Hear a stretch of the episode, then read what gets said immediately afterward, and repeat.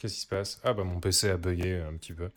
Bon, coolos mec. Alors, comment ça marche les podcasts? Je sais pas, je sais pas comment ça marche. Alors les podcasts, c'est deux bonhommes qui se regardent droit dans les yeux euh, en vidéoconférence. Ouais, ça va vieux?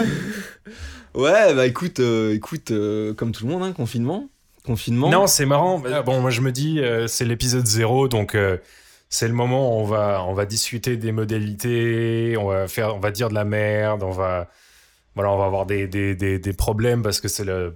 On va chercher quel type de, de- de- quel type de contenu on veut faire aussi, parce que Ouais, ouais. euh, par exemple, moi, je, je veux, je veux, je veux que tu me parles de, de comment tu vas, hein, je veux que tu me parles de, ouais, de ce fond. qui se passe en ce moment, mais je veux aussi, euh, je veux aussi qu'on parle euh, culture, je veux aussi qu'on parle tout ça, quoi. Ouais, ouais, carrément, carrément, carrément. Euh, non, à fond. Ah, je pense qu'on en a, on en a discuté à peine, enfin un petit peu de manière en survolant, mais je pense que l'idée de faire un podcast nous est venue quand on s'est dit euh, bon, on a des conversations intéressantes, enfin qui en tout cas nous nous semblent intéressantes, nous font marrer. Euh, ce serait cool de les capturer à la limite. Ça peut être voilà, mais surtout de, de enfin moi je me dis le podcast c'est un peu un prétexte là surtout en ce moment pour euh, pour déclencher ces discussions justement et bloquer du temps pour pour bah, pour tchatcher quoi Ouais. après Ouais, je suis complètement d'accord. ouais après l'idée du l'idée du podcast podcast en tant que produit à destination d'un public ou euh, enfin tu vois d'un machin qu'on va foutre en ligne que les gens vont voir ou écouter c'est une autre considération que à limite j'ai envie de presque pas avoir. Mais je sais pas si c'est possible de s'en foutre. Ce que je me dis ce qui m'intéresse moi le plus là c'est d'avoir une conversation et de se marrer et de divaguer d'aller d'aborder divers sujets de voilà de se de se stimuler mutuellement euh, intellectuellement et, euh, et, et autres Ouais. euh, mais, euh, mais je sais pas à quel point le, la nature du podcast doit jouer un rôle là-dedans en tant que euh, voilà, production d'un truc qui va être euh, mis en ligne, par exemple, voilà, qui va être publié, qui va être. euh, Je pense que c'est quelque chose qu'on va, qu'on va découvrir pendant qu'on, pendant qu'on le fait. Hein. Le... Parce que si tu commences à, si tu commences à, à discuter avec moi comme si on discutait en privé et que tu me parles de. Ah non, ça, bah, de toute façon, ça en coupe. Ça en coupe. Non, ce qui se passe à Amsterdam reste à Amsterdam. non, mais ouais, non, je suis d'accord. Après, bon, c'est pour ça que je me dis, là, pour un épisode euh, 0, 1, 2, euh, je pense que ça marche bien de, bah, de- d'enregistrer une discussion, une conversation euh, la plus, euh, entre guillemets, normale possible. Et ensuite de voir si on, est, on peut extraire de ça des éléments qui sont intéressants, qui sont publiables. Et puis si on se rend compte que c'est impossible, euh, à ce moment-là, on peut essayer de se, se, ma- se faire marrer à, à- à créer un truc un peu plus euh, formel, un peu plus euh, structuré. Ouais, avec du content préparé. Voilà. Mais, mais sinon, c'est fun de- de- de- d'aller en freestyle, quoi. Il me semble. Bon, t'es, où là? T'es dans ta t'es dans la salle de musique, c'est ça? Salle de musique, ouais, qui est sans peinture. Il va falloir, euh, falloir s'y mettre un moment, mais on a eu une discussion avec Anne, justement, elle voulait foutre du papier peint blanc à texture, et moi j'étais là, non, pitié, c'est nul. Ça fait quoi Ça fait un mois maintenant que vous êtes dans le nouvel appart? Ouais, ça fait un mois pile. Alors Comment tu le sens? C'est euh, c'est trop ouf, mec, c'est trop stylé. Je... On est toujours à l'état de surprise, en fait, de se dire euh, putain, on a vraiment eu du cul de décrocher cet appart. On est. Enfin, genre, meuf, on habite ici, c'est ouf. Euh, Ouais. Parce que, bah, il y a le. Ah ouais, t'es toujours en mode, euh, Ouais. toujours en mode euh, Christmas, euh, Christmas morning. Ouais, grave. ouais, grave. Parce que. Ouais, on a, on a, on a acheté avant que Corona arrive, on a eu le temps d'acheter un truc d'étagère un peu industriel en bois métal dans le salon là, un machin façon euh, petit euh, petite armoire euh, mal peinte en blanc, tu sais à l'indienne avec un motif un peu marocain, machin en bois dessus qui est cool qui, euh, qui tient pas dans la salle de bain, mais Anne voulait à tout prix le foutre dans la salle de bain, donc on l'a mis dans la salle de bain. mais ça prend la moitié de la salle de bain parce que la salle de bain est trop petite. Mais ça marche bien, non C'est cool, l'appart est vraiment grand. On a commencé à, à ranger les trucs, à trouver de la, la- à, à mettre les choses en place là où on veut que les choses soient. Moi, j'ai commencé à recevoir du matos là euh, pour, Pour la musique commencer à faire des trous dans les murs, pour comment, bah, pour la musique, ouais, mais pour aussi pour faire du bricolage Mhm. pour euh, commencer à bosser avec mes palettes et euh, faire euh, commencer à faire une table. En soi, comparé à l'ancien appart où, où on était euh, on- ensemble pendant six mois, Ouais. Et après, euh, t'as fait quoi? 3, 4, Euh, mois, 100 bah, mois? Du coup, on a, fait, euh, on, a fait, on a fait 11 mois dans cet appart. Enfin, moi, j'ai fait 11 mois dans cet appart. Toi, t'en as fait 6. Et, euh, et du coup, on en a fait 6 ensemble. Et après, 5 mois avec Anne. Euh, donc, 11 mois au total. Et bah, écoute, l'ancien appart, il était, il était vraiment stylé. Déjà, celui-là, il fait beaucoup plus grand. Même s'il n'est pas tellement plus grand. L'ancien appart, il faisait quoi? So- Il faisait 74 ou 84 84, 86, je crois. 84 84, je crois. Il faisait. Ouais, dans 84 mètres carrés, mec, c'est déjà grand, putain. C'est grand. Et là, et là, on est à 97, donc on n'est même pas tellement plus grand. Mais le, mais l'appart fait beaucoup plus grand, quoi. Donc on est, je sais pas, il- Ah, il fait carrément plus grand. ouais, En même temps, en même temps ma chambre prenait beaucoup de place dans l'ancien appart. Hein. ouais, c'est vrai. Ma chambre prenait beaucoup de place. L'entrée, l'entrée, t'as un gros, un gros cube qui servait pas à Ouais. grand chose. Bah, tu me diras, là, on a un, on a un grand hall encore qui, euh, Ouais, c'est vrai.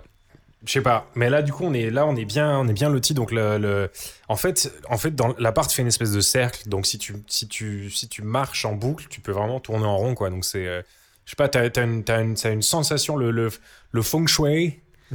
euh, est, euh, assez bien, non, assez bien foutu. Non, mais c'est con, mais je vois très bien ce que tu veux dire. C'est linéaire. Ouais, un, et tu, rentres pas dans un truc et bam, c'est cul-de-sac. Tu peux, tu peux vraiment passer d'un espace à l'autre, euh, revenir et, et- Ouais. euh, donc ça marche bien dans ce sens-là. C'est cool. Euh, ouais, ça c'est cool. Après, il y a le, on s'est rendu compte, un des commentaires de- d'Anakin, c'était qu'il y a beaucoup de, il y a beaucoup de soleil en fait. Parce que tu as, une espèce de lumière dorée qui rentre euh, par la fenêtre, qui en fait fait, elle semble petite, mais quand t'as le soleil qui rentre par la fenêtre, ça illumine toute, toute, la, toute la chambre. Du coup, il y, a du- y a du soleil quasiment toute la journée dans, dans l'appart. Euh, donc c'est pas mal. On est, on est, on est content quoi. Et ouais, on a un balcon, mec. Il fait 10 mètres carrés, un truc du genre. Moi, j'attends en fait de, de recevoir mon, mon drill, Ouais. ma perceuse, pour euh, commencer à foutre des trous un peu partout et suspendre des trucs. Et je pense que la prochaine étape, ça va être de, de poser euh, un ou deux hammocks, euh, hamacs. C'est dur, hein. C'est dur le français. un hein. deux- Ouais, c'est pas facile. Euh, ça va venir. Comment on dit hammocks déjà? Ta gueule. Mais voilà, on va foutre des hamacs, je pense. On va foutre des hamacs dehors, ça va être cool. Cool. Mais, euh, mais ouais, des hamacs sur le, sur le balcon, mec. Ça va être cool. Ouais, en plus, avec la vue que t'as sur le, sur le canal, Faudra venir. depuis le balcon, là, tu vas être Ouais, grave. Et ça, c'est cool parce que. euh, Ça va me donner envie de venir euh, réclamer la chambre de William. ouais, il faut, aller, il, faut venir, il faut vite la claim, hein, parce que sinon, on va la. Je peux vite la claim. Pour l'instant, elle sert de, elle sert de, de walk-in closet. Ouais. On a toutes nos fringues euh, dedans. Il y a un lit dedans au final Euh, ou pas? Bah, euh, enfin, un lit. Là, il y a un matelas, ouais. Il y a un matelas sur des, sur des palettes. Non, voilà, voilà pour les news et pour l'état des choses. Euh, Bon, les confinements, qu'est-ce que qu'est-ce que ça donne? Tu t'en sors? Tu travailles de, de la maison, c'est ça hein? Ouais, je bosse de, je bosse de la messe. Bah, jusque-là, je bossais euh, devant ma télé, donc j'étais assis par terre, euh, dos au canapé. euh. Écoute, moi, je me porte bien en période de confinement. J'ai une excuse pour pas sortir. Ça me va très bien. je peux passer mes journées, euh, je peux passer mes journées à faire des choses qui m'intéressent. Non, euh, je t'avoue que sortir de temps en temps, ce serait quand même agréable pour aller se foutre dans un parc, tu vois, pour se zoner avec une gratte et un pique-nique. Ouais. Euh, mais à part ça, Surtout que là, il va commencer à faire beau. ouais. Ici, ici, il commence à faire super beau en France. Nous, ça, nous, on a eu deux semaines de grand soleil. Là, on a du soleil encore. Mais, mais non, à part le, à part les, le pique-nique, pique-nique gratte dans le parc, il n'y a pas grand-chose qui me manque à l'extérieur. Quoi. Je me dis, qu'est-ce qu'on va aller foutre dehors? Tu sais, un resto, un machin. Mais bon, les restos, bon, ça peut attendre. euh, Enfin, il y a les concerts. Euh, J'irais bien me faire des concerts. Ouais. J'aimerais bien me faire des concerts, des festivals. Là, je t'avoue, c'est peut-être les trucs qui me manquent le plus. Concert, festival, parc. euh, Mais le reste, je m'en branle, quoi. Euh, je suis très bien. En plus, là, j'ai Ouais. des milliards de trucs à faire à la maison, entre l'appart qu'il faut peindre, monter, machin, le- la musique, le setup que je suis en train de, je suis en train de monter aussi. Enfin, j'ai des heures de trucs, le gaming. En plus, je suis en retard sur mes heures de gaming. Je suis en retard sur mes heures de gaming. Non, mais c'est parce que ça fait longtemps que je game plus trop. Ouais. Euh, j'ai, cet hiver, je me disais, ah ouais, je vais, euh, je vais gamer à fond sur la PS4 et tout. Finalement, j'ai pas tant gamé. Euh, du coup, là, j'avais des envies de, des envies de, des envies de gamer, quoi. Donc, c'est cool d'avoir, d'avoir un peu l'occasion. C'est pas mal. C'est pas Non, mal. je me porte bien. Moi, ça m'a, ça m'a plombé le moral, hein, cette histoire. hein. Enfin bon, je, je suis pas à plaindre en aucun cas. Mais Ouais. j'avais, euh, euh, tu sais, euh, tu sais que je suis au chômage maintenant. Ouais, bah ouais. J'avais, pas mal de, de voyages de prévus qui se sont annulés. Donc ça, ça, Putain, un ouais, le- t'en avais au moins deux, trois là prévus. T'avais le, le kitesurf avec Mayel. Je devais partir en Suisse aussi pour un, un week-end dans un refuge Yes. dans les montagnes pour le- les 30 ans d'un couple d'amis. Euh, et puis de manière générale, c'est, c'est moi ce qui, ce qui me manque, c'est vraiment de pouvoir euh, voir du monde, tu vois. Ouais. Euh, parce que euh, j'avais des potes sur Lyon, on se voyait une fois par semaine. J'ai d'autres potes que j'avais que, que j'avais prévu de voir les week-ends. En semaine, je déjeunais avec des amis. J'ai j'ai plusieurs amis qui sont en activité, qui étaient en activité réduite en ce moment, donc donc je voulais en profiter. Euh, tu vois, j'avais passé une semaine à Paris chez mon ancien coloc. euh, euh, j'avais l'intention de continuer à bouger un peu, voir du monde, éventuellement voir, voir Mayol à Nantes. Ouais, ouais, non, j'avais au- en aucun cas l'intention de rester plus de plus d'un mois sur Lyon, par exemple. ouais. Ça, c'était clair. Je venais de faire, je venais de faire un mois à Amsterdam, une semaine à Paris, je et après deux semaines à Lyon, ça se ferme, tu vois. Ouais. J'étais à Lyon parce que j'avais des voyages qui partaient de Lyon. Pendant un mois, j'avais des voyages qui partaient de Lyon. Du coup, je me suis dit, bah, je vais venir à Lyon pendant un mois, je vais faire mes petits trucs, euh, et puis après, je vais repartir une fois que j'aurai plus de plus de plus de plus de voyages à faire. Et ben, du coup, j'y suis resté à Lyon. Après, je me plains pas. hein, je suis Ouais, je suis, je suis, euh, je suis chez mes parents. Euh, Du coup, ça t'es nourri logé blanchi Je là. suis nourri logé blanchi, donc c'est. Au moins, c'est vraiment- pas de pognon, quoi. C'est ça le. Ouais. Tu t'aurais été coincé en Suisse ou je sais pas où, t'aurais été emmerdé peut-être. Là, t'aurais dû payer. euh, Ouais, c'est du first world problème. Hein. Je suis, euh, on s'occupe bien de moi. euh, On est d'accord, mais c'est bon. euh, donc j'ai pas me plaindre. Mais du coup, euh, pas, du coup, l'activité, est- l'activité est légère, disons. Comme j'ai pas de travail euh, depuis un moment maintenant, donc je, faut, j'ai beaucoup travaillé à trouver un rythme. Ouais. des choses à faire. Je me suis mis à faire les choses que je faisais pas avant, parce que mais des choses que j'avais envie de faire depuis des années en me disant William. William, tu sais, tu sais, il faut que tu fasses du sport, William, hein, tu le sais ça Ouais, mais tu sais, j'ai un travail qui me prend du temps, Demain. je suis, je suis, je suis un businessman, moi, je peux pas, je peux pas, tu vois, je travaille jusqu'à 21h le soir, je peux pas aller faire du sport derrière. Bah non, non, maintenant, ta gueule, William, tu es obligé, quoi. T'as plus, plus le choix. Euh, donc, euh, donc je bouquine plus que j'ai jamais bouquiné. Putain, c'est cool ça, mec. C'est bon, après, c'est des, c'est cool. T'as, tu, tu, t'as plein de temps et t'as la volonté, euh, la discipline de Ouais.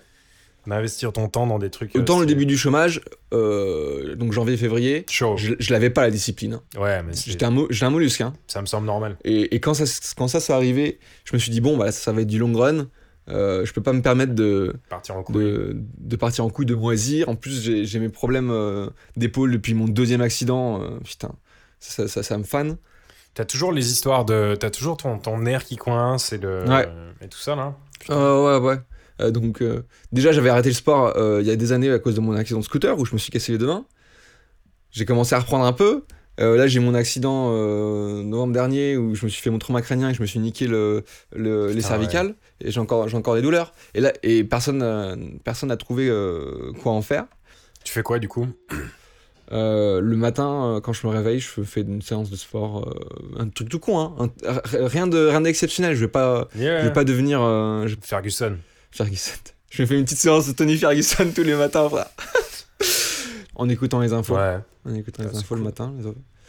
Je, je m'écoute les infos internationales. Tu sais, sur, euh, sur Google Assistant. Mon Google Assistant, regarde. Ah ouais? Good morning. Hi, Mr. Bernard. It's 3:13 p.m. Et là, il me sort. Here's the latest news. From Reuters TV. Et donc, il va, il va m'enchaîner. Il va m'enchaîner euh, les titres de, des medias outlets que je choisis. Donc, je les ai listés. Et, euh, et il me les sort euh, à la chaîne. Et euh, tu peux. J'ai pris des. D'accord, ouais. J'ai pris de l'américain, j'ai pris de, j'ai pris de, de la BBC, j'ai pris de l'allemand, euh, j'ai pris du français, et, et j'ai pris un peu de tout et je me les mets comme ça. euh, Il Ouais. y a des trucs qui sont généra- news généralistes, il y a des trucs qui sont plus euh, technologie, euh, ainsi de suite. Ah, stylé. Et c'est pas mal, ça me permet de me donner une petite, un petit snippet sur le, sur le monde euh, Ouais. vu par de différents points de vue. euh, et, vu à travers différents prismes Ouais. euh, et je m'écoute ça le matin en, en faisant un petit peu de Ah, c'est en cool. me réveillant, en, en me remuant les muscles. Je dirais pas que je fais, pas que je fais du sport, je me remue les muscles, c'est plutôt ce que je fais. T'as quoi comme source du coup? Parce que moi j'ai euh, moi j'ai deux sources. C'est soit je me balance un Reuters TV quand j'ai envie de, de coucher pendant 20 minutes et de de- d'avoir des news. Soit je me balance un France Inter, euh, journal de 8 heures et, euh, et la, la, la trail qu'il y a derrière. Ouais. Euh, si, en- si je suis en mal du pays et que je veux des, des news euh, de la France. Mais, mais du coup, ouais, c'est vrai que je me rappelle d'une époque, d'il y a, je sais pas, il y a 10 ans, où j'ai, je, je me rappelle, j'étais à fond sur les news technologiques. Je sais plus ce que je suivais. J'avais, des sites français, des sites euh, américains, du genre Ars Technica. euh, Enfin, j'avais plusieurs sources euh, que je suivais régulièrement. Mais j'ai complètement drop, dropped out de toutes les news tech. C'est marrant, j'ai une espèce de, une espèce de, moment où j'ai en gros, j'ai perdu complètement l'intérêt pour tout cette, cette espèce de brouhaha continu autour du, euh, du nouveau téléphone, les polémiques autour de ils ont tombé la prise jack, ils ont tel truc, ils ont machin. Ouais. dis, putain, mais les mecs, vous passez une énergie à vous prendre le chou sur des conneries et puis c'est infini parce que c'est Mais attends, mais mais mais ça c'est l'histoire des news, frère. hein. Surtout en ce moment, quand, en fait, à partir du moment où tu as un schedule et que tu dois faire du daily, euh, où tu dois faire du 24-24, à partir du moment Ouais. où euh, Ouais. l'actualité devient une industrie, moi je vois, je suis chez mes parents là, au début du confinement et d'épidémie, ils étaient sur les chaînes d'infos 24-24. Ouais. Et Tu veux dire que eux ils étaient 24 H sur les chaînes ou ils étaient sur les chaînes qui elles sont 24 H? Les deux, ils, sont, Ah, ils étaient 24 H sur les chaînes 24 H. Wow. Euh, L'anxiété qui est. Donc euh, là, ce qui est bien, c'est que on a, on a réussi à avoir une discussion, euh, on arrive à discuter dessus et, Ouais. et on essaye d'être euh, self-critique sur et d'être, d'avoir un peu un œil critique sur, sur ce qu'on regarde. Ouais. Et du coup là, ils ont, ils ont réduit parce qu'on s'est rendu compte, enfin, on se rend compte et je, je les aide à se rendre compte que c'est une industrie et que c'est de l'entertainment quoi. Ouais. Euh, donc ça tourne en rond et ça va créer, ça va créer, ça va créer de l'histoire, ça va créer de la nouvelle. Ouais. Et donc forcément, je, je, je suis pas étonné que si tu as un outlet que tu dois euh, sortir 5 minutes de news euh, euh, technologiques tous les jours, forcément tu vas parler de, de la De prise qui disparaît, de conneries. ouais. ouais. Non, mais c'est alors c'est intéressant. Alors plusieurs trucs déjà. Alors moi, ce qui- pour pour revenir sur mon expérience à moi, moi c'est un peu ce qui est un peu con, c'est que du coup pendant des années j'ai complètement drop out de toute la scène news. J'ai arrêté d'écouter, de lire, de regarder des trucs. Euh, et du coup, au bout d'un moment, je me suis dit putain, je suis quand même euh, un peu euh, out of touch. Mais mais d'où l'intérêt. Donc deux choses. D'où l'intérêt dans un espèce de monde de flux continu. Et, et, et, sort- et en gros, l'importance grandissante des curators de contenu Ouais, carrément. qui vont du coup devenir, bah, ça va être soit des influenceurs, soit des plateformes que tu trustes. Donc ça va être une affaire de confiance Ouais. Et donc de, de relations. On repart sur du qualitatif. C'est clé. Donc tu veux dire qui je vais écouter, qui va me montrer des morceaux du monde. Mais du coup, tu choisis tes biais, donc il faut être conscient des biais que tu choisis. Donc il faut choisir un bon, un bon mélange pour pas être dans une echo chamber. Et même, même si tu. C'est ça. Faut pas être dans une echo chamber à 100%. C'est pour ça que je me force à écouter. Tu, tu vois, tu me demandais tout à l'heure qui, qui j'avais dans ma liste. J'ai j'ai la BBC, j'ai CNN, j'ai Reuters, j'ai DW News qui est un truc allemand. Ah, fun. Ouais, ouais, ouais, c'est pas mal. Euh, j'ai NPR qui est vraiment, qui est vraiment cool. NPR, c'est cool, c'est pas mal. Ils font, ils font la news. Bon, euh, c'est un peu. euh, Et ce qui est bien, c'est que tu peux écouter soit le- la version euh, US, soit la version World. Et la version World, c'est quand même euh, bien mieux pour nous. Euh, Après, moi, j'écoutais NPR quand j'étais à New York, donc j'avoue je. Excuse-moi. Non, mais depuis, j'ai plus, de... j'ai complètement Ouais. arrêté. Je suis, je sais même pas qui, je savais même pas qu'ils faisaient une version World. Du coup, j'ai acheté, j'ai acheté un œil. Et France Info aussi, du coup. J'ai Wired, Ouais. euh, RFI. Wired, ouais, eh, Wired, ils m'ont un peu saulé. euh, Wired, sa petite leur- dose. Là, là, ce que j'aime Ouais. bien, c'est que t'as, le, t'as un, un de leurs éditorialistes qui est chez lui et qui fait un, un édito euh, tous les jours. 5 minutes euh, de l'éditorialiste qui parle d'un truc, tu vois, le matin. Et c'est tout. ouais, ouais. Donc voilà, RFI, France Info, Euronews. Euronews, c'est. pff, Je, je me lasse un peu. Bloomberg, Ouais. parce que c'est, plus business. Ouais. Putain, mais t'en as une chier de, de sources, du coup, là. Bah, ça me. euh, en fait, faut que je me mette une liste de sources qui me, qui me fasse faire du. remuer mes muscles pendant plus de, plus de 30 secondes, si tu veux. Euh, Mais du coup, il te- du coup ton, ton assistant, alors avant qu'on parte là-dedans, euh, j'avais deux idées. J'avais le curator et j'avais l'idée du. euh, de, du coup, en regardant le JT et les news d'info 24H avec, tes, avec ta mère, avec tes parents. D'ailleurs, tu me diras avec qui t'es enfermé. Je suis pas sûr de qui, qui- avec qui t'es enfermé. Est-ce que t'as est-ce que t'as noté les, euh, les gimmicks un peu? Ouais, carrément.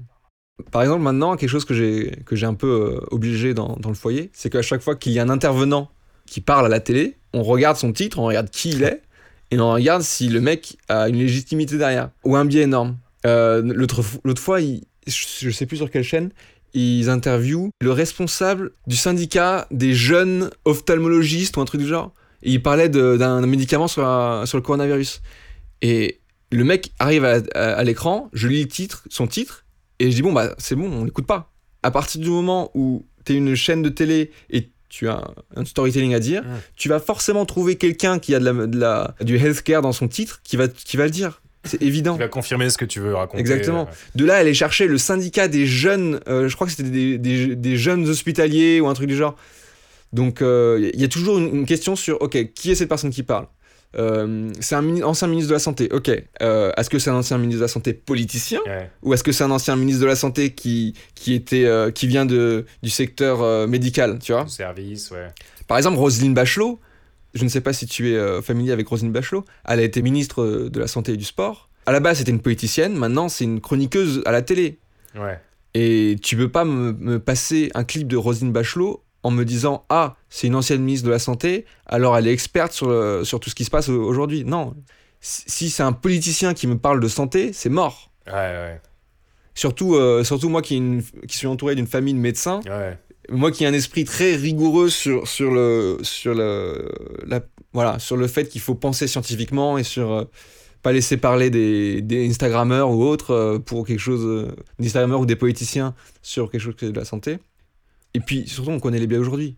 On connaît les biais, le biais cognitif euh, euh, aujourd'hui du moi j'ai une idée, à partir du moment où tu mets quelqu'un à la télé qui dit ce que je pense, ça va, ça va renforcer mon idée. Mm. Et c'est tellement dangereux au jour d'aujourd'hui d'avoir ça, le, le biais cognitif, que si tu dis ah ouais bon, ce mec, euh, on sait pas vraiment d'où il vient, mais il dit ce que je pense, du coup c'est cool, je suis content, j'apprécie, j'apprécie l'expérience. C'est, c'est profondément dangereux en termes de, en termes idéologiques et en termes, en termes social. Ouais, mais j'ai l'impression que c'est quand même c'est 80, 80% des, des interactions médiatiques sont de cet ordre-là, en fait. Euh, Je sais pas, sais pas d'ailleurs si ce serait quantifiable, c'est impossible à quantifier, mais euh, ce serait intéressant d'avoir un, sample random de, gens et d'étudier les leurs interactions médiatiques, le, type de, le type de personnalité qu'ils suivent sur Twitter, sur machin, et en gros essayer de mesurer l'affinité de leurs opinions avec les, avec les, les personnes qui décident de suivre ou les médias qui décident de suivre Ouais. et voir à quel point les gens ont la capacité à justement diversifier leurs euh, sources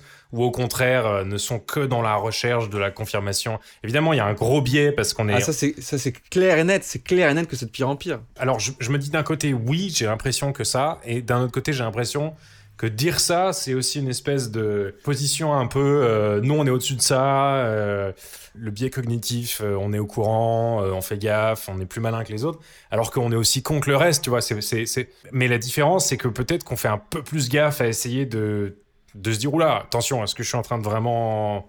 Ouais. Voilà. Tu peux vraiment développer un plaisir à, à, à- à chercher des, des opinions Ouais. qui divergent. Après, je trouve difficile aussi en ces temps de, bipartisme et de, de, partisanisme, c'est pas des mots qui existent, et de comment de d'extrême en fait qui s'opposent. Je trouve difficile de trouver des sources qui sont d'un- d'une opinion différente de la mienne que je vais souvent avoir envie d'écouter. Ça va être plutôt des gens qui sont nuancés dans ces cas-là, qui sont nuancés, qui ont certaines opinions partagées avec moi ou certaines valeurs, mais qui ont d'autres opinions qui divergent ou d'autres euh, valeurs qui divergent. Par exemple, un, Jordan Peterson, je suis pas d'accord avec tout ce qu'il raconte, je suis pas toujours euh, derrière lui, j'ai pas le machin. Mais c'est un mec que je trouve intéressant, qui a, des, qui a une approche vachement intéressante, vachement rigoureuse, qui est un, un intellectuel qui fait vachement gaffe, qui essaie. Alors lui-même, il tombe aussi dans l'idéologie et dans le, voilà, le gargarisme de ses propres opinions, etc. par moment. Mais il y a quand même une espèce de plaisir à, entendre ce mec raconter des trucs et chercher des idées, chercher des opinions qui sont pas forcément mainstream, qui sont pas forcément alignées avec les miennes, et justement de se dire ah putain, ok, euh, intéressant. Euh, mais je trouve difficile d'entendre euh, des gens qui sont euh, radicalement dans le camp opposé et qui soient pas complètement dans l'idéologie. Et du coup moi ça a tendance à me, bloquer quoi. Tu vois je me dire alors ça veut pas dire que je peux pas développer une empathie une compassion une capacité à les comprendre. Mais c'est parce que c'est parce que par définition, quelqu'un qui est radicalement, qui est radical dans une idéologie, est quelqu'un qui qui, qui est biaisé, qui dans tous les cas ne- n'est pas n'est pas quelqu'un de d'ouvert et de et de d'open-minded. Et, et de et d'ouvert et d'ouvert à l'autocritique. Ouais. Ce qu'il faut, c'est c'est des gens qui sont nuancés. Ah, Si, si les gens qui ne sont pas nuancés, c'est le, le fléau de ce qui se passe dans l'idéologie culturelle actuelle pour moi. Les gens qui ne sont pas nuancés, les gens qui, qui font du partisanisme. C'est ce que tu c'est ce que tu disais on est dans, on est dans une société, euh, surtout avec ce qui s'est passé ces dernières années et encore plus dans, dans la culture euh, euh, nord-américaine. C'est c'est une société qui se, qui, se, qui se scinde par équipe. ouais c'est ouf C'est vraiment, c'est ça, c'est la société des teams. C'est, euh, je vais écouter les mecs qui sont de mon équipe. Dès qu'il y a quelqu'un de l'autre équipe qui dit quelque chose, euh, il a tort et on va, on va le contrer. C'est quelque chose qui était déjà plus ou moins politiquement toujours le cas, mais là ça en devient, ça, ça, ça se devient complètement euh, ancré dans la, dans la société et ancré dans les mœurs, surtout en Amérique du Nord. ouais c'est exacerbé et- aux États-Unis ouais. Exactement, c'est exacerbé aux États-Unis et ça commence à, à- à venir ici. Ri- Rien qu'un exemple qui me, qui me fout la gerbe, c'est les attaques idéologiques euh, à travers les mèmes et les posts Facebook, tu vois. ah ouais On est tombé l'autre jour sur un post Facebook, euh, mes parents viennent me voir et dire Ah, regardez, euh, je vais pas citer d'exemple, mais il y a machin, une personne publique, Ouais. qui a dit ça. Ouais. C'est vraiment une pute. Ah. Je dis oui, mais moi je sais que tu n'aimes, pas cette personne. Donc je sais que tu, tu vas entendre ça et tu vas, et tu vas le liker, tu vas le partager ouais et, et- et tu vas la- tu vas l'assimiler comme, comme vérité. ouais Google-le. Google-le euh, et va, va voir vraiment ce qui s'est passé, va voir ce que cette personne a. voilà la véracité le contexte le Déjà, qui t'annonce euh, ce fait? Qui t'annonce ce fait? Et Google le fait. Et, et ben, tu Google le fait et tout de suite, tu trouves que c'est faux. tu cherches la source quoi en gros tu cherches ta source tu vérifies ta source Tu trouves un article de, de l'AFP qui a, un, qui a un, un truc qui s'appelle factuals.afp.com qui est pas mal. ah stylé ils ont un fact checking Et tu trouves tout de suite que bah, c'est inventé de toutes pièces. Et tu as, tu as des attaques idéologiques parce que à partir du moment où tu vois un post et une attaque contre quelqu'un qui est de l'autre équipe ou qui est quelqu'un que tu, dont tu n'as pas d'affinité, ouais t'as le sang qui bout t'as le sang qui bout et tu dis grave, grave, je share, je like, je, je, je- tout ce que tu veux là. Ouais, ouais. Mais c'est pour ça que c'est- un ramassis d'ordures, ces, ces réseaux sociaux. Si tu fais pas gaffe, ça peut être une mine d'or de, de, de contenu et d'influence et d'information et de, et de richesse créative, tout ce que tu veux, mais ça peut être une espèce de, de montagne de merde dans lesquelles les gens se noient, mais avec. ils se jettent dedans à, à- à- à- Exactement. pleine, tête la première. Mais le pire, c'est qu'il y a- il y a des personnes pour créer ce type de contenu. Il y a pers- des personnes. Mais au point que, mais, mais surtout au point que c'est flippant parce que comme tu dis, il y a des gens, il y a des mecs qui créent ces contenus. Alors il y a, alors il y a différents stades. Tu vois, tu vas avoir des mèmes qui sont créés de manière semi-innocente où les mecs euh, pensent que voilà, ils font. Tu prends un truc hors du contexte, tu mets un truc dessus. Voilà. Après, t'as les, t'as ceux qui mettent le, qui mettent le potard à, à 200%. Et t'as les Cambridge Analytica, t'as les Russes, t'as les machins, t'as tous les, Ouais. tout dans tous les pays où ça se passe en ce moment, où ils sont en train de, de justement développer. Mais c'est flippant parce que les mecs tirent parti du principe d'echo chamber et de cognitive bias euh, et de biais cognitif pour justement leverage ce truc politiquement. Et même si on en parle, même s'il y a des scandales qui pètent et des machins, la majorité des gens, j'ai l'impression, s'en rendent pas compte, s'en foutent. Les gens ne s'en rendent pas compte. Parce que tu sais que ça a été prouvé par des études que l'outrage, c'est un des meilleurs clickbait. Genre, genre euh, time stand comparé au. Ah ouais C'est ça. Ou, ou, ou uplifting. Ou... À la cuteness. L'outrage, ou, c'est- euh, c'est le, le numéro un clickbait. Donc, Ouais. T'es dix fois plus likely de partager un truc qui te dit Oh putain, je suis outrage, putain, je me sens bien là. Parce que je suis quelqu'un de bien, parce que j'ai été choqué par ça. Donc je me sens bien, j'ai mon petit rush de sérotonine, ouais. et je peux continuer avec ma vie. Et je peux Voilà. aller, je peux aller Mais branler mon chien. alors, Mais du coup, tu crois que c'est quoi? Tu crois que c'est, tu crois que c'est une espèce de d'auto-value signaling? Je pense, ouais. une espèce de une espèce d'auto-value signaling comme comme tu dis là où justement enfin parce que quelle est la source? Pourquoi on est aussi biaisé dans la direction de, de, de ce truc là pourquoi il y a un tel biais? Je pense que c'est- c'est pour ce. Euh, faudrait, faudrait que je lise plus euh, les études euh, qui ont été faites là-dessus, mais, mais à, à vue nez, je dirais que c'est parce qu'on est, on est, on est déjà on est des, on est des macaques, déjà. Euh, que ce soit bien clair, on est des sapiens. On est rien d'autre que des sapiens. Non, non, je, je pense que c'est quelque chose qui nous fait nous sentir, euh, nous sentir, euh, nous sentir bien, de, de se sentir euh, outragé. Si je me sens outragé par quelque chose de, de honteux, c'est que je suis une personne fondamentalement ouais. bonne et fondamentalement positive et, Ouais. et- et vertueuse. Voilà, je crée de, de la vertu virtuelle en, en devenant, en devenant outragé par ce. si on essaie de traduire ça en termes en gros euh, évolutifs est-ce est-ce que ça veut dire que ça te confère un avantage de survie quand ta vision du monde est confirmée et que et qu'elle te permet et que c'est une espèce de conservatisme euh, built-in qui te permet d'avoir des, des espèces de des espèces de d'ancrage comme ça dans le monde où tu te dis bon ça c'est vrai et c'est et c'est confirmé que c'est vrai parce que plus je rencontre du monde et plus c'est confirmé plus je je crois dur comme fer en ces choses-là et ça me fait une espèce de renforcement comme ça Alors, ça dépend de quoi tu parles. Si tu parles du biais cognitif ou si tu parles du fait que l'outrage est, est, est beaucoup plus efficace que, le, que la bonne nouvelle. Euh, je pense que si l'outrage est beaucoup plus euh, efficace que la bonne nouvelle, c'est parce que, évolutivement, en termes de, de, de macaque et d'homo sapiens, hein, toujours, c'est beaucoup plus important de mettre un feedback loop sur de l'outrage que de mettre un feedback loop sur du positif. Parce que si tu vois dans ton environnement L'outrage, j'ai besoin de ton attention. Ouais, c'est ça. S'il y a quelque chose qui se passe mal ou il faut il faut que tu agisses, il faut que tu fasses quelque chose. Ouais. Oui, si quelque chose se passe bien, il faut que tu le reconnaisses et il faut que tu t'encourages et encourages ta communauté à thrive vers vers cette euh, vers ce comportement-là. Mais s'il y a quelque chose qui est fondamentalement incorrect, il faut que, que- que quelque chose soit fait. Donc là, il y a une feedback loop, une feedback loop dans ta tête qui fait que euh, tu dois être outrage. Sauf que cette feedback loop, elle est cassée. Parce que ce qui se passe aujourd'hui, c'est que pour toi, en tant que macaque, liker ou partager ou euh, adhérer à l'idée euh, assouvit ton besoin d'agir face à cet outrage. Si tu, si tu vois ce que je veux dire. Ouais, donc en fait, ce que tu veux dire que non seulement on est surstimulé en termes d'outrage, parce qu'il y a un incentive euh, de thunes, Ouais. donc les Ah, gens font de l'argent en, en vendant de l'outrage, mais en plus, le, principe d'action est niqué, parce que au lieu d'aller euh, hors de chez toi résoudre le problème dans le monde, tu vas simplement renforcer l'outrage. C'est-à-dire que tu vois Roselyne Bachelot qui dit une connerie sur un clip euh, Facebook, au lieu d'aller dans ta communauté et de, de, de faire quelque chose pour construire le monde que tu veux voir, tu vas simplement amplifier Bah, le- l'exposition du clip et donc amplifier l'outrage et, et- etc. C'est ça que tu veux dire?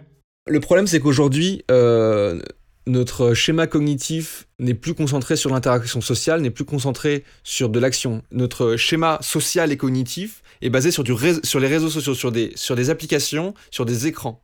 Euh, il y a 100 ans, s'il y a quelque chose qui te, qui te choquait, si tu voulais faire quelque chose, fallait que tu ailles voir du monde, fallait que tu en discutes avec des gens. Aujourd'hui, Ouais. l'activité sociale d'aujourd'hui n'est plus une activité réelle, n'est plus une activité humaine. L'activité sociale aujourd'hui, c'est scroller c'est scroller, c'est liker. C'est tout ce que tu fais. Et le problème, c'est qu'on a, on a, on est des macaques qui ont été designés pour cueillir des fruits euh, et baiser la voisine. Et on se retrouve à être bombardé de pubs, d'informations, de, de Candy Crush.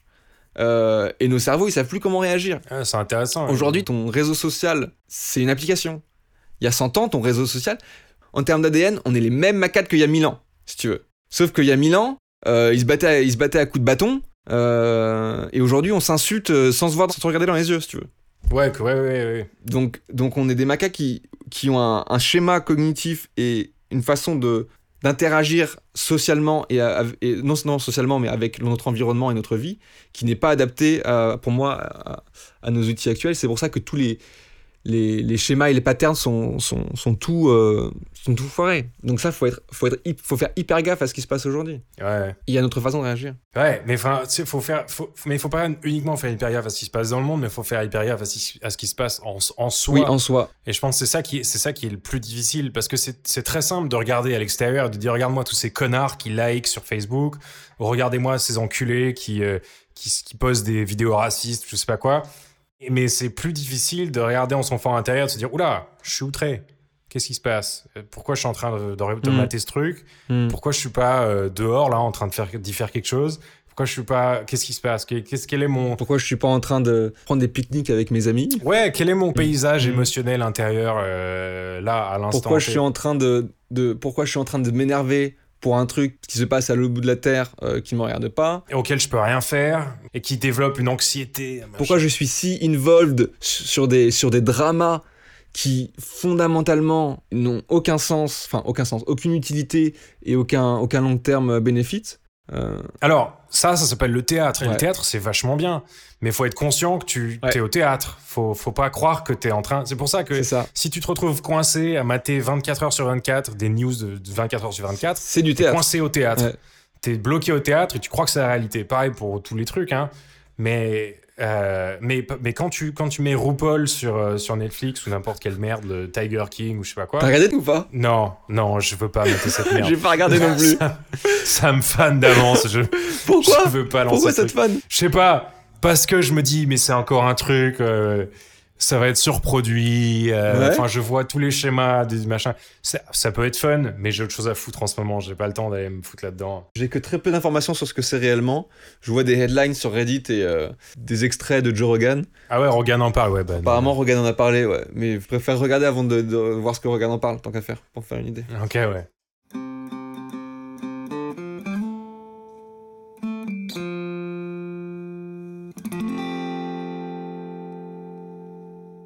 Euh, j'ai une espèce de j'ai une espèce de OneNote euh, complètement random avec euh, des, des trucs et il y avait un screenshot de notre conversation WhatsApp sur dans dans laquelle tu disais ouais Vox je l'ai arrêté ils étaient un peu trop pro démocrate machin Ils, sont un peu ils ont un peu un agenda, un agenda, comme on, comme on dit. ouais je m'en suis rendu compte sur deux, trois trucs. c'est comme. Qu'est-ce que. John Oliver. Ah ouais bah John Oliver il a toujours été un peu euh, Ouais, ouais, voilà ouais. Tu te- en- John Oliver, tu t'en rends vite compte quand tu commences à regarder euh, quelques Ouais. vidéos. Mais il s'en cache pas, quoi. Tu vois ce que je veux dire? Il fait pas, il fait pas le mec. euh, ouais, je sais mais. pas. Je, je me sens pas, je me sens Je sais pas. pas. J'ai- euh, J'ai l'impression que quand tu fais du talk show et que t'es con- de manière consistante anti-Trump, ça defeat de purpose parce que les gens qui sont pas de, de ton avis, ils vont jamais t'écouter. Ce n'est que nourrir ta propre équipe, ça, ça revient au truc qu'on disait, Non, c'est dommage. et, et c'est pas une discussion. Oui, oui, je suis d'accord. Parce que tu parles qu'à ton équipe et tu dis regarde comment l'équipe, c'est l'autre équipe à côté, c'est des connards. Non, non, je Donc suis d'accord. ouais, tu vas faire du bise parce que tu vas vendre à ton équipe à fond. Mais, mais tu vas pas bénéficier à la société, au contraire, tu vas Carrément, carrément. continuer euh, à scinder, à scinder l'opinion et à faire que les anti-Trump soient encore plus anti-Trump et que les pro-Trump et les pro-Trump soient encore plus anti-anti-Trump. Ouais. C'est ça le Ouais. Mais alors, quand il pense, quand il pense, il y a qui en ce moment euh, dans le camp des, des comédiens nuancés ou, euh, ou en tout cas, sinon nuancés, du, au moins qui tapent sur tous les tableaux? Parce qu'après, c'est facile aussi de tomber dans le dans le mec qui déteste tout, l'espèce de cynique. euh, Ouais. qui, qui chie sur les démocrates et les, et les républicains et tous les trucs en disant ouais je m'en bats les couilles c'est tous des connards ils vous mentent Ouais, t'as, t'as du Jeff Jeffries, euh, t'as du Jeff Jeffries qui chie sur tout le monde. voilà mais du coup moi ça me fait pas tant marrer je me dis bon t'es un connard en fait mais tu me fais tu me fais plus rire parce que t'es aussi néfaste Bah, Jeff que- Jeffries, faut pas l'écouter idéologiquement. Hein. Jeff Jeffries, c'est du théâtre. évidemment C'est un peu un des problèmes de l'entertainment et du stand-up américain aujourd'hui, c'est que c'est, très partisan de manière générale. Donc soit tu fermes ta gueule, soit tu t'es très très anti-Trump. ça peut devenir même carrément néfaste en fait c'est comme tout type d'homogénéisation ou ou d'idéologie ou de machin du moment Mhm. qu'il y a plus suffisamment de diversité si c'est une diversité d'humour, une diversité de thématiques ou de quoi, enfin, euh, tu risques de tomber dans ta propre caricature ou même de, de commencer à, broadcast des espèces de- d'idées pas forcément diffuser. Diversi- diffuser des idées pas forcément euh, bénéfiques au final, parce que c'est Mm. c'est super fun de se marrer sur euh, euh, différents stéréotypes sociaux, euh, politiques, raciaux, ce que tu veux, n'importe quoi. Et tous les, les stéréotypes, c'est super fun. Après, si tu fais que du stéréotype, effectivement, ça- tu finis par tomber dans... Tu, tu finis par peindre un monde de stéréotypes, donc ça manque, ça commence à manquer de nuances, de choses comme ça, je sais pas. C'est, mais c'est intéressant. C'est là où tu vois les comédiens qui, qui durent sur la, qui font de la durée. Hein. Qu'est-ce que j'avais euh, vu, je sais plus, qui disait quelque chose de similaire, que ce soit en musique, en, en entertainment ou en stand-up. En musique, ton premier album, c'est ton premier album. Ton premier album, Ouais. ça, fait, ça fait 20 ans que tu bosses dessus dans ta tête. Euh, c'est ton premier album. C'est un peu simplifié, mais tout le monde peut faire un premier album.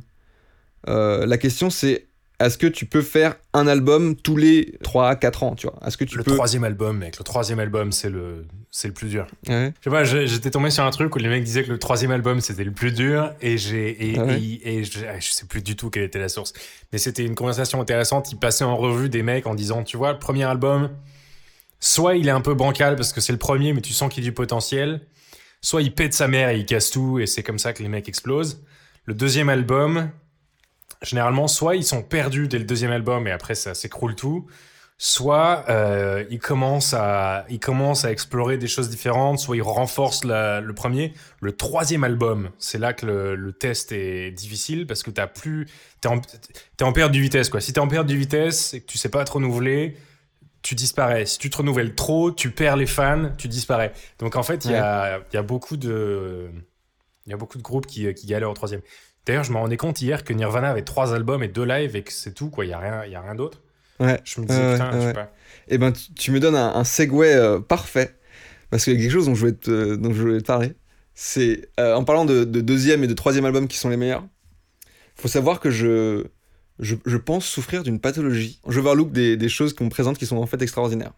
Un des plus grands exemples de ça et qui correspond parfaitement à, à ce que tu disais. À mon anniversaire, je devais avoir allez, 13-14 ans. On m'a offert un, de mes- un de mes premiers albums rock qui était The Color and the Shape, le deuxième album des Foo Fighters. Franchement, c'était mon, mon, plus, mon frère aîné qui me l'a offert, qui est, euh, qui est la- le responsable rock dans la famille. Ah, je savais pas que c'était lui le, le, res- le Respo Rock. Quand j'avais 13 ans, c'était lui le Respo Rock.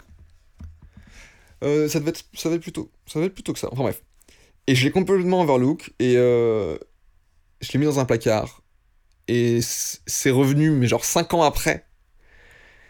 Et je me suis mis à écouter. Et au jour d'aujourd'hui, cet album incarne ce que, ce que j'aime du rock et ce que je cherche dans le rock. Uh-huh. Et, et c'est l'album qui, qui me prend au trip dès que je, les, dès que je le réécoute. C'est un stylé. Si demain je devais avoir. euh, je pense que si j'ai que trois albums à prendre avec moi sur une île déserte, déserte il est dedans. Euh, et c'est quelque chose que j'ai fait avec euh, quelque chose que tu m'as offert. Euh, que tu m'as offert, que j'ai essayé, et que j'ai fait Ah, ouais, euh, c'est pas trop mon truc. Et, euh, et en cette belle période de confinement, je m'y suis remis. C'est le bouquin que tu m'as offert, La Horde du Contrevent Oh, que j'avais essayé à l'époque et que je me suis dit j'ai- un métier, je, je peux pas dire un truc comme ça. et maintenant je n'en ai plus de métier. Et du coup, je me suis mis à le lire et c'est une tuerie. Tu kiffes Ah, je suis content que tu kiffes. Gros, j'en suis à la moitié. Putain, nice. Je Nice. suis en train de le dévorer. Putain, c'est génial. Stylé. Parce que ouais, je me rappelle te l'avoir euh, te l'avoir offert, puis je me suis dit ah bon, il a peut-être pas trop accroché, peut-être que c'était trop perché niveau écriture, que le que le thème est pas est pas hyper euh, dans ton ta tasse de ta tasse de thé euh, compagnie. Je me suis dit bon bah tant pis, enfin tu vois, j'aurais essayé quoi, c'était moi ça m'a marqué euh, je- j'aurais essayé, ça marche pas à tous les coups quoi. Donc c'est cool, ça me fait plaisir que tu, tu l'aies repris et que, que tu, le, tu le découvres. Il y a peu d'auteurs de fantasy français. Euh, de ceux que j'ai lus, j'en ai pas aimé des masses.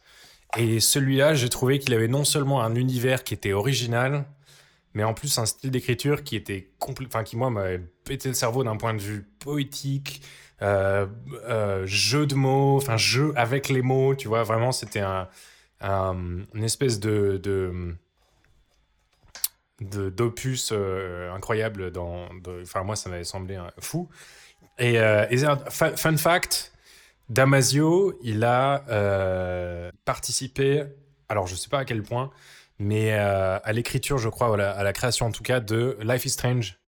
D'accord. Euh, alors je sais plus dans quelle mesure mais si je dis pas de conneries il était il était sur Life is Strange aussi. Rien à voir mais voilà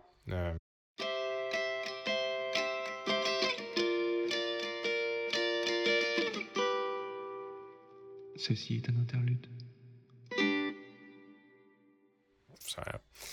Bref. Euh, je sais plus quelle connerie j'allais dire.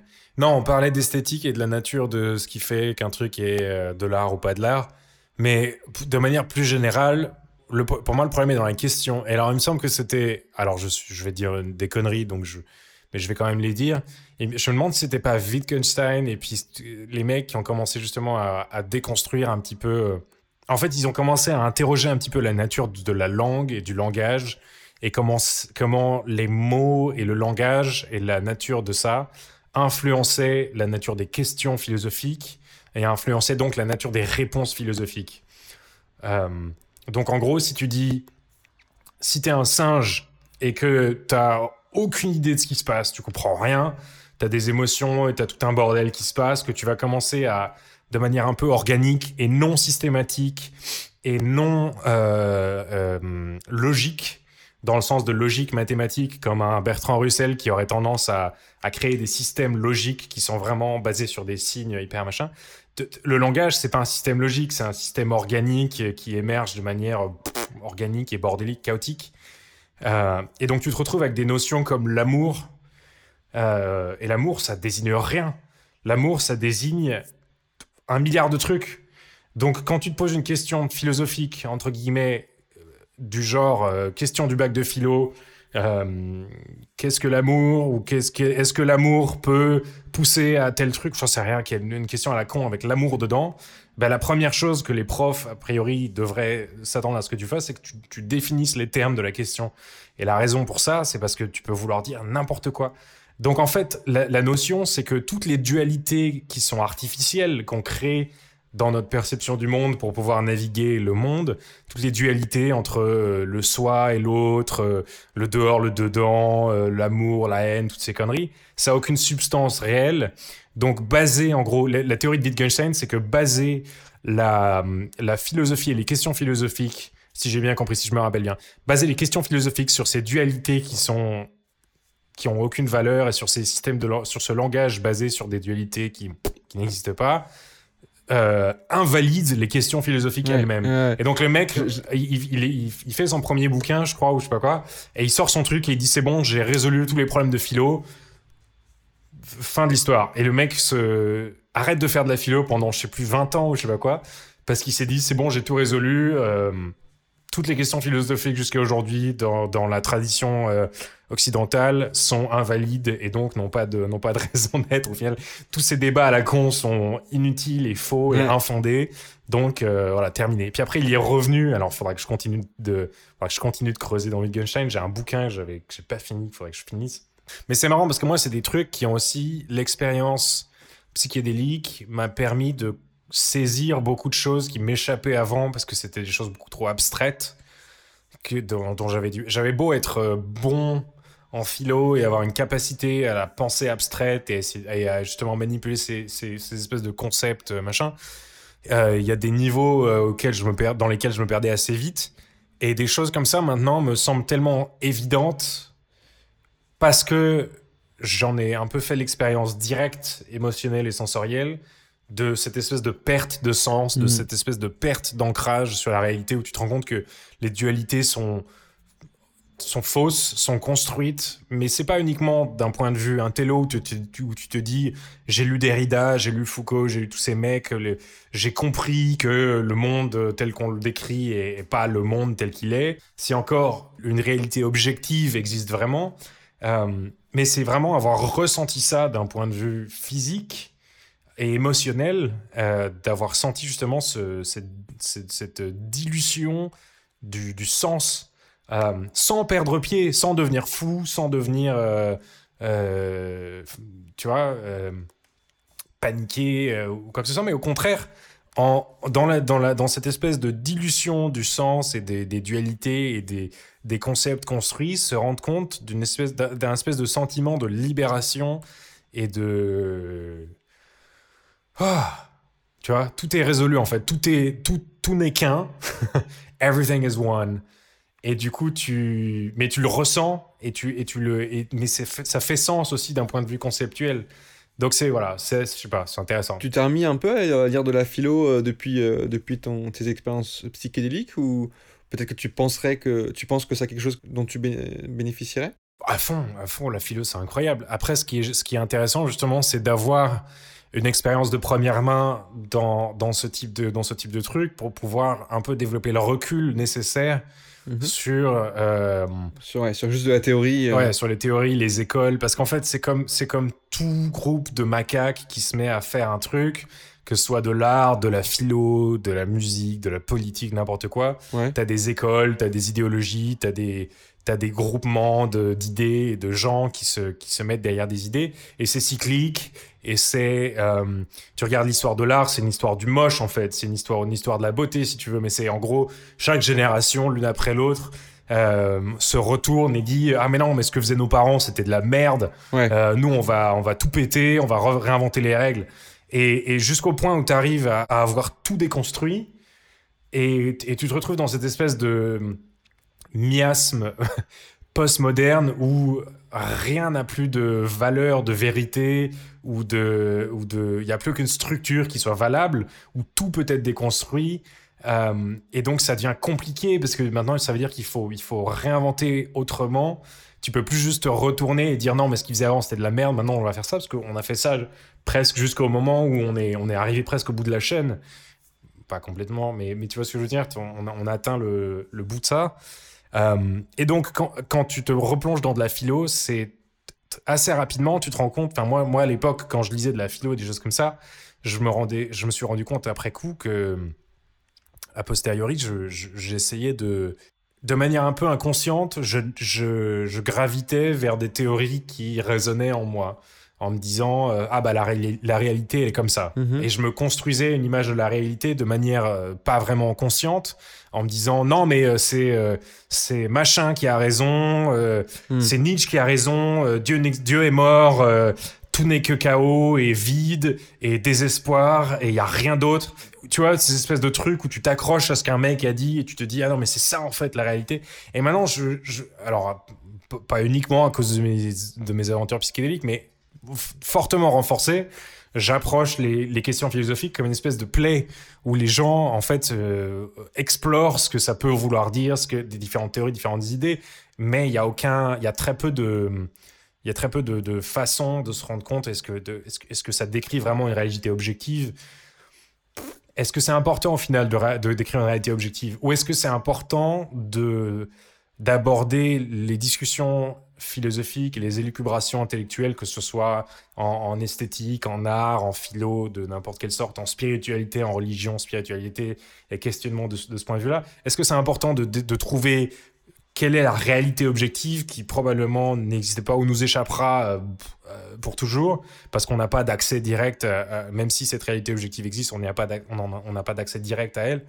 Euh, ou est-ce que c'est important de se rendre compte qu'il y a, il y a un, il y a un éventail de théories, d'idées incroyables construites par des par d'autres macaques euh, que tu peux utiliser comme euh, comme béquille, comme euh, comme marchepied, comme comme chose de manière consciente en décidant tiens bah, cette idée là elle me plaît, je suis conscient qu'elle me plaît, je suis conscient qu'elle n'est pas forcément plus vraie que telle autre idée, mais je vais décider de l'adopter comme un comme une espèce de croyance interne euh, parce qu'elle me sert. Elle me sert à, euh, à euh, devenir ou être la personne que j'ai envie d'être d'un point de vue des, de, des, valeurs, d'un point de vue... voilà, ça m'aide. Ça m'aide à, vivre, ça m'aide à faire des choix, ça m'aide à, me construire, à avancer et à pas devenir dingue. Ouais, et il faut pas non plus, comme tu dis, tomber dans le, dans, dans, le piège et, et, dans le vortex du euh, ah bah je vais choisir euh, une idéologie, euh, un courant de pensée et prendre ça comme, comme parole d'érudit. Au jour d'aujourd'hui, je, je, suis un, un, un, firme believer. Un ferme croyant. enfin, je suis un ferme croyant du, du fait que nous sommes des, des, des créatures pleines de, de, de, fluidité, de dynamisme et de contradictions. Ouais, tu ne peux pas être humain si tu, si tu n'as pas des contradictions en toi à un moment donné. Donc c'est normal que que tu sois d'accord avec parfois deux choses qui sont pas forcément compatibles. Euh, c'est normal que, que, que tu aies un peu de plusieurs choses. Euh, tu peux pas te. Je pense que c'est. Je sais pas si c'est d'une tristesse ou je sais pas si c'est d'une. d'un danger euh, ou d'une simplicité euh, euh, extrême. Euh, mais je ne pense pas que ce soit la bonne voie de que ce soit dans la philosophie ou, ou dans d'autres choses, de philosophie, religion, euh, art, euh, culture, euh, genre musical, you name it, tu vois. Que de, de n'être partisan d'un seul, d'un seul, d'un seul monolithe de ton sous-genre culturel. Et surtout dans le monde dans lequel on vit aujourd'hui. On est dans un monde où on n'a jamais eu autant de, de rayons culturels dans, notre marché, dans notre marché de l'entertainment, si tu veux. Euh, aujourd'hui, aujourd'hui tu es connecté avec, euh, avec le monde entier, tu es connecté avec des produits culturels d'une variété insoupçonnable, ne serait-ce que, serait que 40 ans en arrière. Pour un mec de, de 1800, euh, tu le mets devant tout ce contenu culturel, son cerveau explose. Et, et, et- et au jour d'aujourd'hui, ce qui est magnifique, c'est que tu peux faire ça, tu peux te faire un, un paysage culturel avec ah moi j'ai un peu de, musique indépendante euh, brésilienne euh, euh, à, à, contretemps. J'ai un peu de podcast podcasteur russe qui fait du gaming, mais que du gaming d'horreur. Aujourd'hui, je pense que ce qu'il faut faire, enfin, ce qu'il faut faire, et je pense que la, la, la, la, L'opportunité. la force, de- ouais, la- l'opportunité, l'opportunité que nous amène le paysage culturel actuel et cette interconnectivité immense de richesse et exponentielle d'une richesse euh, que nos cerveaux ne peuvent même pas compré- compréhendre. Euh, T'as vu, je suis bon en français aussi. Hein. je te vois, je te vois euh, jon- jongler avec les mots, tel un artiste.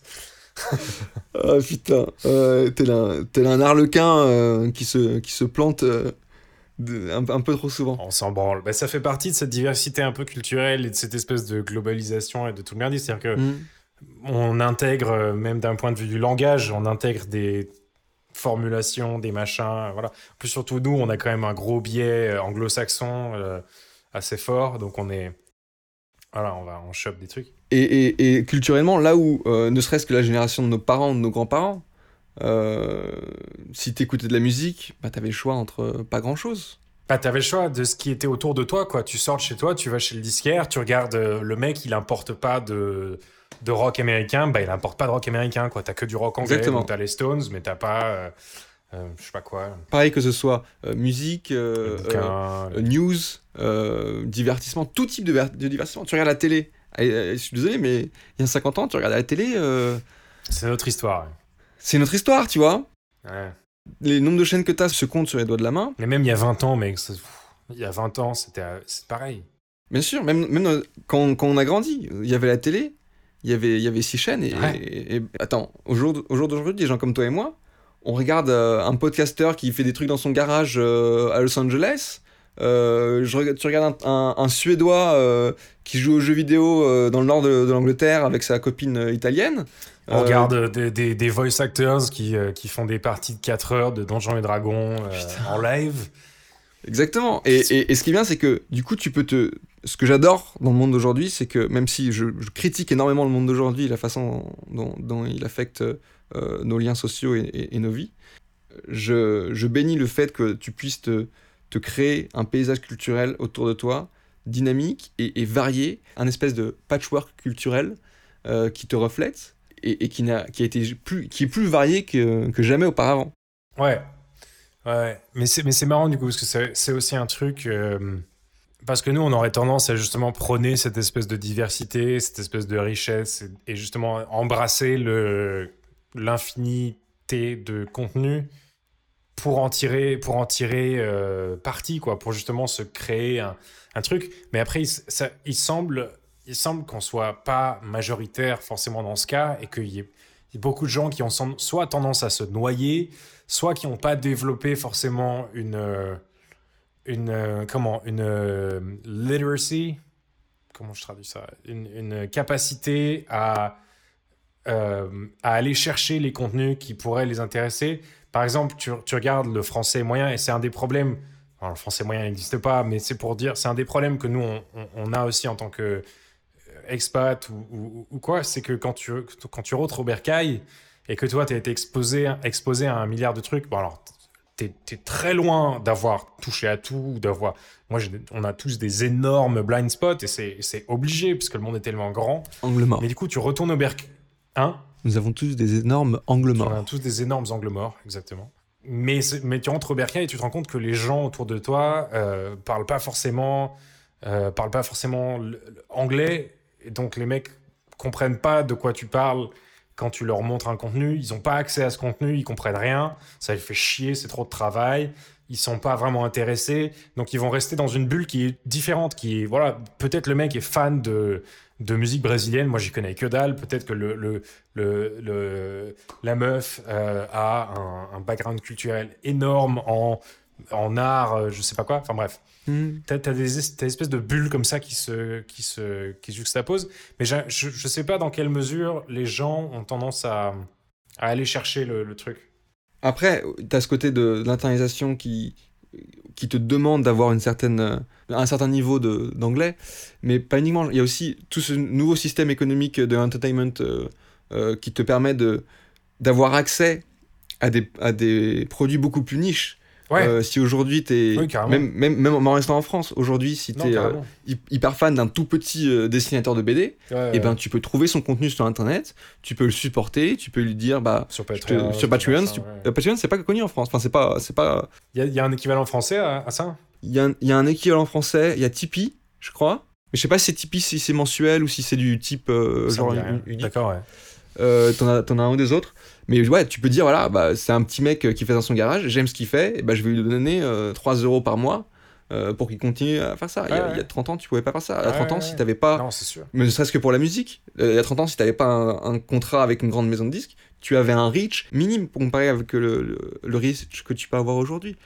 C'est sûr, c'est sûr. Mais par contre, du coup, comme tu dis, ça, ça crée des interactions, que, ce- que ce soit quand tu rentres au bercail ou quand tu rencontres quelqu'un d'autre euh, euh, quand tu es à Amsterdam ou, ou quand tu voyages, ou, ou même avec tes collègues ou avec, ou avec euh, tes colocs. Ouais. Euh, tu vas avoir chacun un patchwork ou une bulle différente, complètement différente. ouais, ouais, parce que tu regardes pas les mêmes choses, beaucoup moins que, y a que nos grands-parents. Nos, nos grands-parents, quand ils se rencontraient, eh ben, ils, savaient, ils connaissaient tous les, les mêmes présentateurs télé, ils, ils, ils connaissaient tous plus ou moins les mêmes artistes. Si en gros, si tu étais dans le même genre ou sous-genre de musique, t'écoutais plus ou moins les mêmes artistes. Euh, Aujourd'hui, les, les- genres de musique, le, le concept du genre de musique est quelque chose qui est en train de, de- de disparaître. Mais donc voilà, aujourd'hui, tu rencontres quelqu'un et vous avez chacun un patchwork complètement différent. Et, euh, et selon, soit tu t'es perdu et tu sais pas de quoi parler, ou alors, C'est ça. ou alors tu t'ouvres et tu découvres des trucs extraordinaires. Exactement. Non, mais c'est ça qui est intéressant. C'est ça qui est intéressant, c'est que c'est que cette espèce de, de clash est, une espèce d'opportunité en fait où tu vas soit pas pouvoir communiquer, Ouais. soit tu vas échanger et tu vas euh, voilà euh, enrichir mutuellement machin. Mais je pense qu'il faut je pense qu'il faut un minimum de socle commun en termes de valeur, en termes de je sais pas, de, de, de langage, de. Je sais pas trop. Mais, mais euh, oui, je sais pas. Je suis d'accord avec toi que il y a des choses qui font que ça marche ou ça marche pas. Ouais, Mais quelles sont ces choses? Je suis pas certain de ce que c'est. est-ce que c'est une base de ces trucs culturels communs Est-ce que c'est quelque chose qui est externe à, à- à tes références culturelles, mais qui est plutôt une histoire de valeur Euh, Est-ce que c'est un mélange des deux? Euh, Ouais. Je, je sais pas. Je pense que. Je, je pense que j'ai pas assez de, de, de- Je comprends pas suffisamment la manière dont, dont les cultures sont agencées, dont elles interagissent. Je sais même pas quelle branche ça toucherait, si ce serait de l'anthropo ou quoi, euh, comme type de. euh, c'est une bonne question ça. Mais. euh, Quel, euh, quel expert doit-on appeler pour euh, Ouais. euh, doit-on appeler euh, Jordan Peterson, euh, philosophe canadien, Psychologue.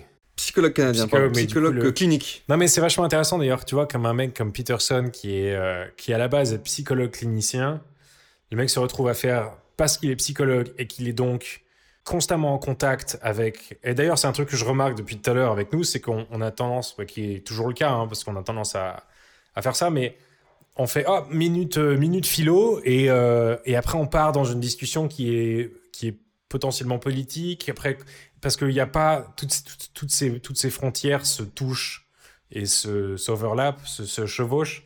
Mais c'est comme ça que tu arrives à avoir un, psychologue clinicien comme Pete- Peterson qui, justement, est en contact quotidien avec un truc très primal, très humain et très à la base de l'expérience de toute l'humanité, qui est donc l'émotion.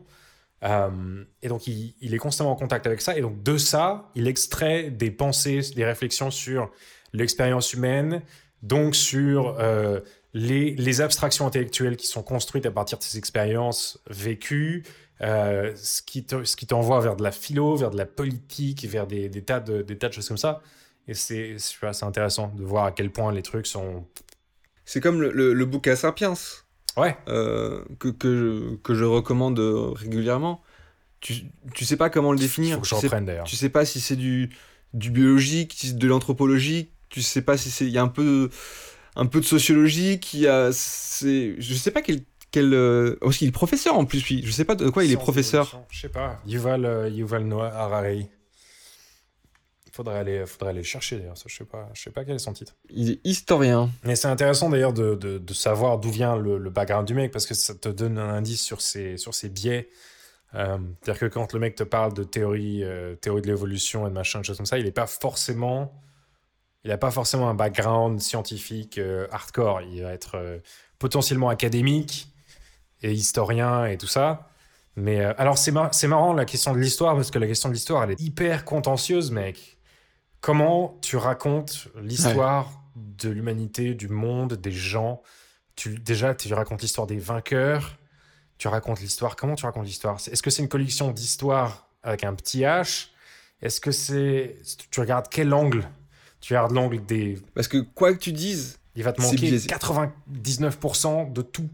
Tu peux écrire 10 bouquins sur une époque. Tu peux, tu peux écrire 10 bouquins sur un jour de Ouais. l'histoire humaine. Il te manque la, la majorité écrasante de tout en termes d'infos. Et t'as personne à qui tu peux demander. Tu peux rien faire. T'as pas accès au truc. Donc t'es obligé d'inventer, t'es obligé de projeter des choses, t'es obligé de, de faire des inférences, de faire des, des trucs. Je me, je me souviens, c'est un truc qui m'avait marqué quand j'étais au, au collège. Euh, Il y avait un prof qui, de français qui nous parlait de qu'est-ce qui est subjectif et qu'est-ce qui est objectif. Mhm. Et il me disait, bah, par exemple, euh, euh, un dictionnaire. Pour vous, c'est subjectif ou c'est objectif? Et moi, moi collégien, je me dis, bah, un dictionnaire, c'est c'est une définition. Donc, euh, c'est. Tu vois, c'est une définition, c'est un consensus. Ouais. Et- C'est déjà, et c'est je- déjà malin de répondre. hein. À la question subjectif ou objectif, dire c'est un consensus, c'est déjà une, une réponse Non, mais j'avais maligne. 12 ans, j'ai pas dit c'est un consensus, euh, Ouais. frère. Euh, mais mais c'est- ce qui se passait dans ma tête, je pensais que c'était un consensus, donc pour moi, c'est c'est assez Objectif. clair. Mais euh, donc j'ai répondu objectif, et il me dit bah non, c'est une définition, c'est quelqu'un qui prend une décision. Ouais. C'est quelqu'un qui dit ce mot, ça, de tout ce que ça peut être, de toutes les façons dont il est utilisé, dont il a été utilisé, euh, ce mot, ça va être ça et rien d'autre. Ouais. Et, et, et je vais Ouais. créer une limite. Je vais, voilà, je prendre un bâton et je vais Ouais. faire une, je vais tracer une ligne dans le sable. Ouais, ouais, mais c'est marrant parce que le langage, c'est vraiment, enfin la langue, c'est vraiment un des trucs les plus arbitraires du monde, quoi. Enfin, je veux dire, de Et ouais, t'as tellement de variations euh, euh, d'une région à l'autre, d'une d'une sous-culture à une, sous, une autre sous-culture. Euh, j'utilise, on utilise chacun le français de manière tellement différente, surtout nous qui, qui avons qui avons bougé un peu. euh, moi, je galère en français, en français français, si tu veux. Parfois, je vais utiliser des, certains termes qu'on a utilisés aujourd'hui, hein, euh, des trucs tout cons, genre euh, embrace. Je- J'embrasse, tu sais, si tu veux un francisisme, Ouais, j'embrasse. euh. Ça m'arrive tout le temps, ça. et, et ben, sous certaines sous-tranches de population, c'est pas quelque chose qui veut dire la même chose. Hmm. Euh, on, va, on va te dire, euh, si je parle à mes grands-parents ou à mes tantes et à mes oncles, ils vont me dire, mais de quoi tu parles et, après, il y a le côté euh, police du euh, Ah, mais attends, euh, t'as dit, t'as dit Ouais. ce mot comme ça, faut pas le dire comme ça. Non, Ouais. non, non, non, non. L'Acadie- Non, non, non, non, non. L'Académie française. C'est fou, hein, c'est marrant.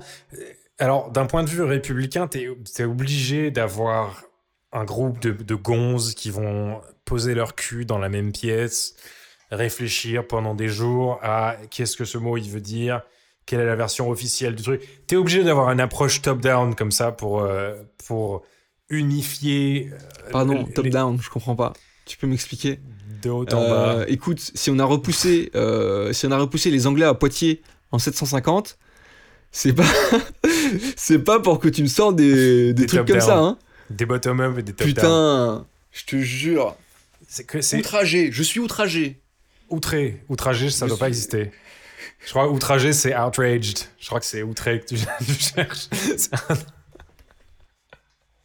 Non, mais, mais t'es obligé d'avoir, d'avoir un groupe, d'avoir un conseil de sages dans leur tour d'ivoire qui se, qui se disent, on va dire, c'est ça version officielle machin. Et bah, moi, ces gens, je suis obligé de détester au plus, du plus profond de mon être. Euh, parce que c'est pour moi, c'est le genre de, de- de- le pire truc. Mais en même temps, c'est nécessaire quand tu es du point de vue d'une république et que tu es obligé d'unifier une espèce de masse comme ça, informe, organique, qui est constamment en train de bouger, qui s'en bat les couilles de toute façon de ce que tu racontes, que tu essayes difficilement de leur inculquer les bases du français euh, à travers quelques années d'école.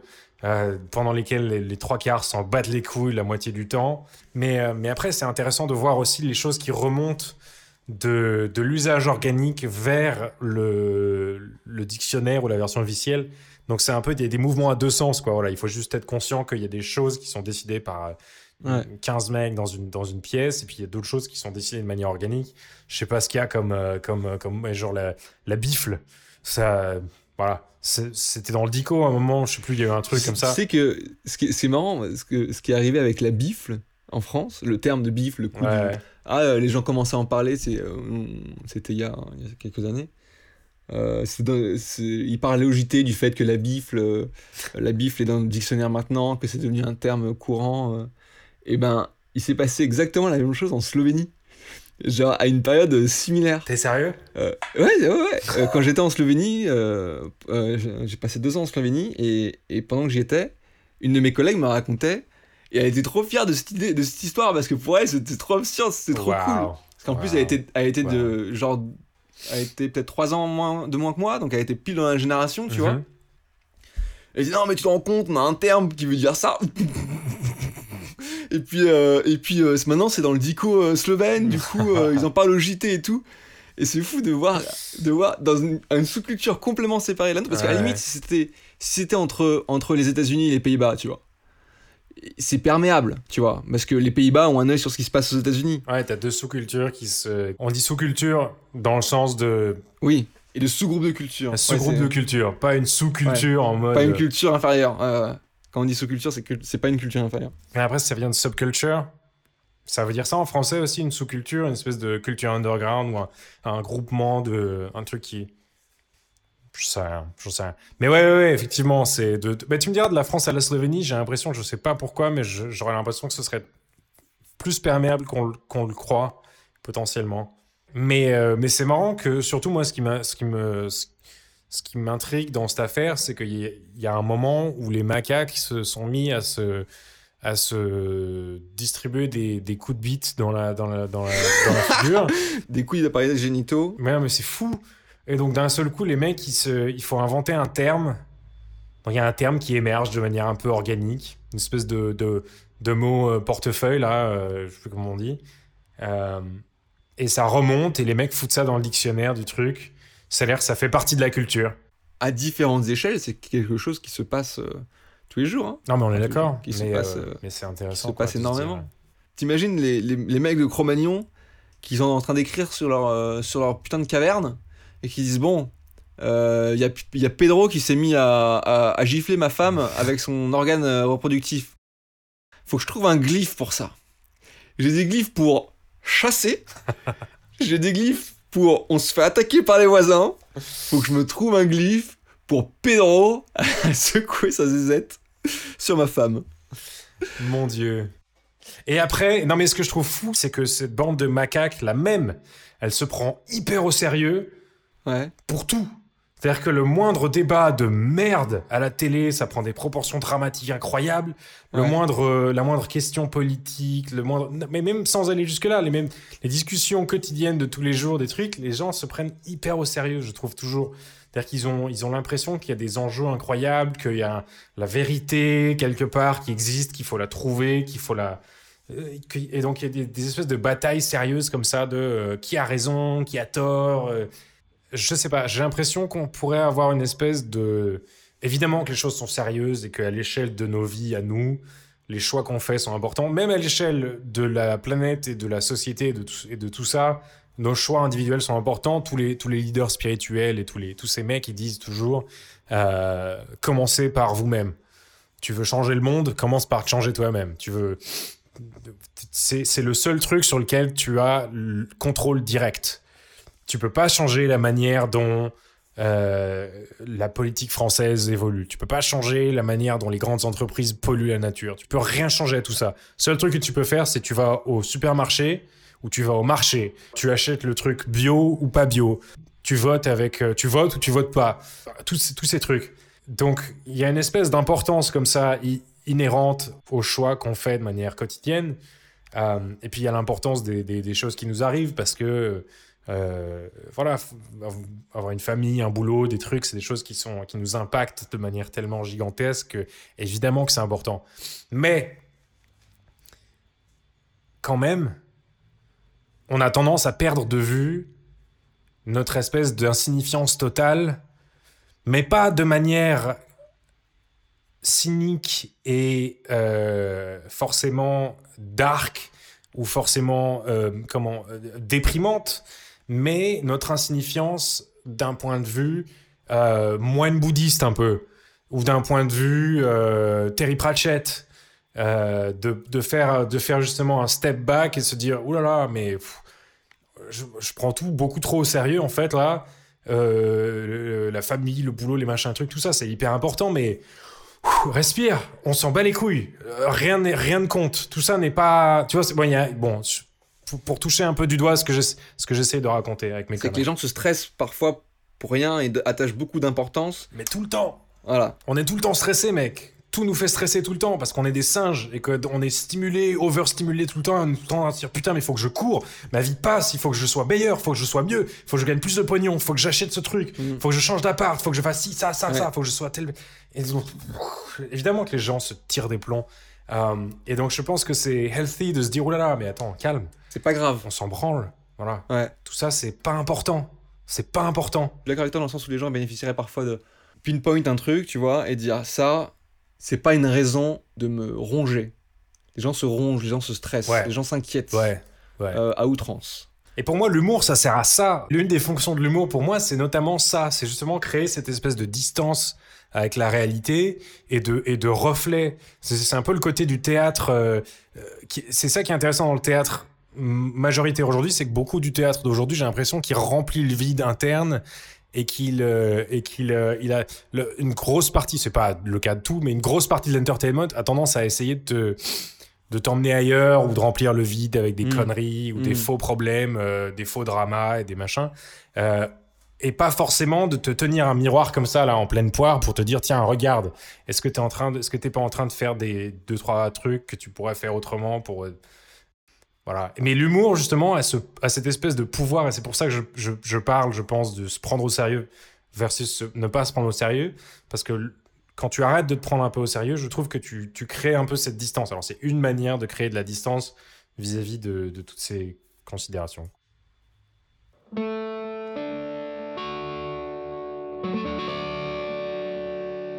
Écoutez les amis, merci d'avoir été avec nous pendant toutes ces, ces deux heures et demie de podcast.